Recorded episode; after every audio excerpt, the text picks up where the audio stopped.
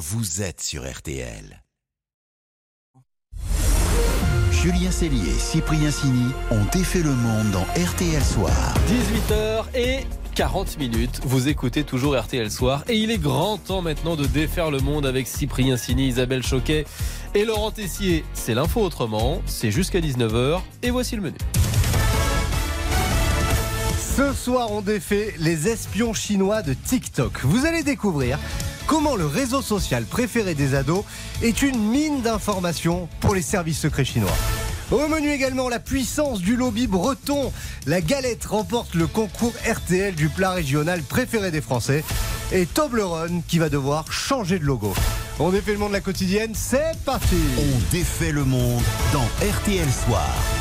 Et voici le son du jour. TikTok est de plus en plus banni. Le Parlement européen a décidé à son tour d'interdire TikTok sur les téléphones professionnels de ses employés. En France, le Sénat va lancer une commission d'enquête. Le réseau social préféré des ados, le chinois TikTok, affole les services de contre-espionnage occidentaux. Alors, pour vous et moi, TikTok, bêtement, bah, c'est une plateforme où l'on se filme en train de chanter, de danser.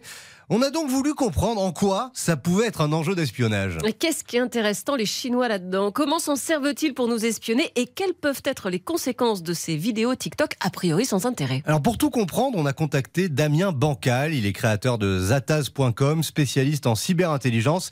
Il formait pas plus tard que ce matin des soignants sur le bon usage de TikTok. Et si nous, nous ne voyons rien d'extraordinaire dans ces vidéos plutôt amusantes, voilà ce que les espions chinois peuvent y trouver. Eh bien, on a par exemple des arrière-plans qui peut être intéressant. Il suffit d'avoir un adolescent en train de faire ce qu'il a envie en vidéo dans le bureau des parents, euh, peut-être dans l'entreprise des parents, en tout cas dans des lieux qui pourraient déjà être analysés côté image. Après, on a aussi malheureusement des applications qui peuvent se mettre à jour. J'installe ça dans mon téléphone, semaine prochaine, cette application va peut-être être mise à jour par les propriétaires. Euh, Les propriétaires chinois, par exemple, qui pourraient se dire, tiens, on va mettre une petite option qui nous permettra, nous, pour des questions économiques, marketing ou je ne sais trop quoi encore, eh bien, d'activer le micro ou la caméra sans même demander l'autorisation du propriétaire. Bon, attendez, Ouais. ça veut dire que TikTok peut nous écouter, nous filmer à notre insu? Bah, C'est quoi cette presque. histoire? Presque, presque. En gros, au moment de faire la mise à jour, vous lisez rarement les 800 863 000 pages euh, des conditions générales de vente. Vous cliquez et hop, ça peut laisser place à de l'espionnage ciblé. Tout ce qu'il y a de plus simple. Exemple concret. Alors je voudrais pas vous faire peur. Hein si Ouais. je sais que Damien euh, travaille dans telle entreprise et que de midi à 13h il va au sport ou il va manger à la restauration euh, de l'entreprise, brancher son micro pourrait potentiellement intercepter des discussions de comptoir comme on peut l'avoir entre humains et humains. Là, vous comprenez pourquoi au Parlement européen on veut l'interdire. Et alors, on récupère des infos. Autre exemple, en faisant des vidéos TikTok. Vous dévoilez vos passions, vos centres d'intérêt. Résultat, bah, les méchants vous envoient un mail sur l'un de ces sujets. Vous, bah, ça vous intéresse, vous cliquez et bim, c'est déjà trop tard, c'est un mail frauduleux. Et ça, il y a uniquement TikTok qui peut le faire, qui sait le faire? Bah non. Et en fait, ça marche pareil avec tous les réseaux sociaux. Ah, soyons très clairs, hein, peu importe de quel côté du mur vous vous trouvez ou de la grande muraille, prenons euh, juste Twitter. Faut-il se rappeler, mais il y a 3-4 ans, des employés de chez Twitter avaient été montrés du doigt parce qu'ils avaient volé des informations permettant à des pays dont la liberté d'expression n'est pas la plus déconnue, hein, des valeurs et des motivations. Et ces gens chez Twitter avaient permis l'espionnage eh bien, de ressortissants euh, politiques opposés au gouvernement du moment. Donc là, on parle beaucoup de TikTok parce que c'est la Chine. Mais les Américains, Mark Zuckerberg avec Facebook ou Elon Musk avec Twitter, peuvent faire exactement la même chose. Ça donne quand même très envie de retrouver un bon vieux téléphone à clapper, votre Ouais, histoire. c'est bien cela. RTL, Sous les radars. Allez, on défait l'info, passez sous les radars. Alors pendant que Laurent est en train d'enlever TikTok Ah de son téléphone, vous connaissez tous le Toblerone, le chocolat suisse en forme de triangle, avec comme emblème cette montagne triangulaire, le Cervin.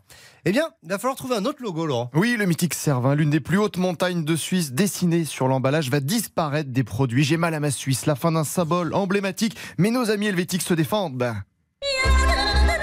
Car les triangles en chocolat jusque-là produits uniquement dans la capitale à Berne vont être fabriqués en partie en Slovaquie dès le mois de juillet à Bratislava. Et alors, ça change quoi, ça? Ah, on ne rigole pas avec les règles très strictes du marketing dans le pays, ce sont les directives Swissness. Depuis 2017, on protège à fond les entreprises qui produisent sur le territoire helvétique. Les emballages peuvent faire figurer les symboles nationaux à condition que le produit possède 80% de matières premières provenant de Suisse, 100% pour les produits laitiers, et que l'essentiel de la production soit réalisé dans le pays. Ah, bah là, Ça sera plus le cas. cas. Bah oui. Exactement. Donc la firme américaine propriétaire de la marque doit dire au revoir au Cervin. Allez hop, on gomme, on ne touche pas au symbole. Et chez certains habitants, c'est un peu la douche froide, comme ça interrogé par la RTS, la radio-télévision suisse. Je pense que ça changera pas ma consommation, mais il y aura une petite tristesse que le Cervin soit plus là. Effectivement, moi je trouve ça dommage parce que c'est quand même le symbole de la marque Toblerone. Ça perd un peu tout son sens. Fini le Made in Switzerland, bonjour, établi en Suisse. Mais alors, qu'est-ce qu'il y aura à la place du Cervin Alors, il sera remplacé par, je cite, un logo de montagne modernisé, simplifié, qui correspondra à l'esthétique géométrique et triangulaire, ce que dit la firme. En gros, ce sera moins bien, mais c'est plus classe de le dire comme ça, c'est intellectuel. En tout cas, pour les amoureux du Toblerone, c'est un jour triste, parce que oui, le Cervin était apparu sur l'emballage depuis 1970, imaginez, mais on peut se rassurer avec le profil de l'ours caché dans le flanc du Cervin, qui sera conservé. Ah, on garde un petit bout de Cervin. Quand même. Ah ouais, c'est Et puis le chocolat, il change pas. Ah non Ah bah. euh, C'est quand même l'essentiel. Oui, mais l'emballage, c'est important. Ah, l'emballage. bah, Ah là là, le on sait quel merchandising, emballage bah Ah non, oui, bien des hommes. C'est un peu de notre enfance, euh, Ah, le. Toblerone. Allez, une petite pause on défait le monde continue dans RTL Soir avec les winners du jour, de la semaine, Oh. que dis-je, de l'année, Du les siècle. Bretons, les Bretons, les Bretons. Julien Cellier, Cyprien Sini, On défait le monde.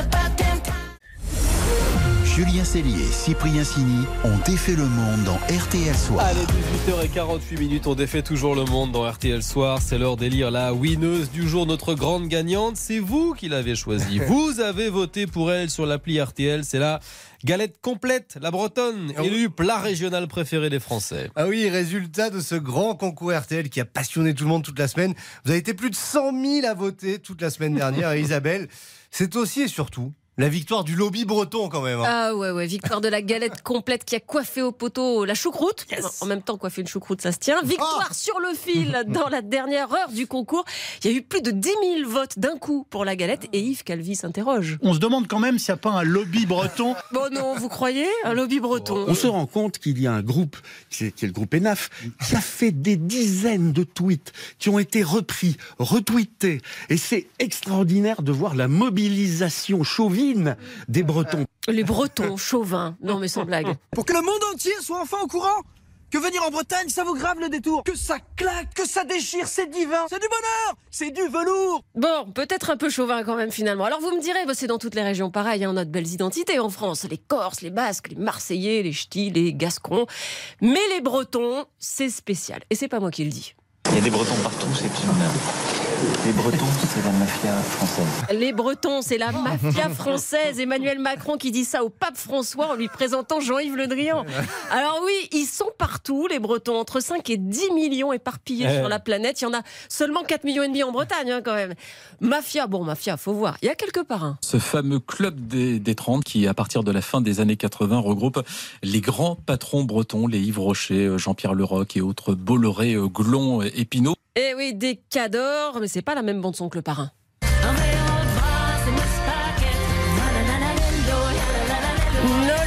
Avec son album Bretonne. Un million d'exemplaires vendus en 2011. Il n'y a que Adèle qui a fait mieux cette année-là. Est-ce que je vous parle du drapeau breton? Le Guanadu, lui aussi, il est partout. On l'a même planté au pôle Nord et même dans l'espace.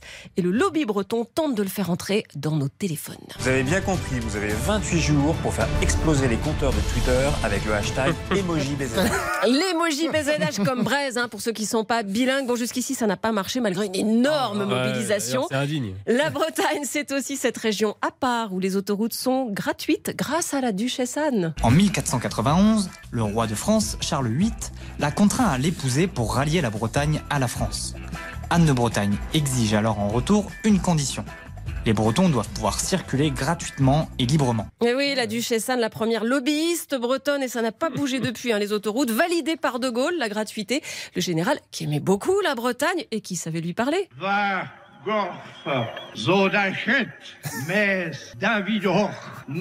Quelques vers en breton pendant une visite à Quimper en 1969. Il y a tout, hein. Une langue, un drapeau, une musique. Notre propre philosophie finalement. Hein, philosophie qui d'ailleurs n'est pas sans adéquation avec le degré d'alcool ingurgité dans la journée. Ce qui fait qu'il y a quand même beaucoup plus de philosophes le soir en Bretagne que, que le matin. Voilà, il y a aussi l'humour breton. Là, c'est le youtubeur Jules Fou. C'est humour qui se décline en proverbe savoureux. En Bretagne, il ne pleut que sur les cons. Oui, car évidemment, c'est faux qu'il pleut toujours en Bretagne. La ville la plus arrosée de France, c'est Biarritz. Brest est deuxième. C'est pas de la pluie, c'est du crachin. C'est du crachin, mais c'est pour ça. Ça donne une impression, mais en fait, voilà. Bon, Brest deuxième, donc encore un coup du lobby breton, j'en suis sûr. Pirates Les pirates, les Bretons, n'empêche qu'à la fin, bah, c'est la galette qui gagne. Eh, Canavo Eh ouais, on a gagné.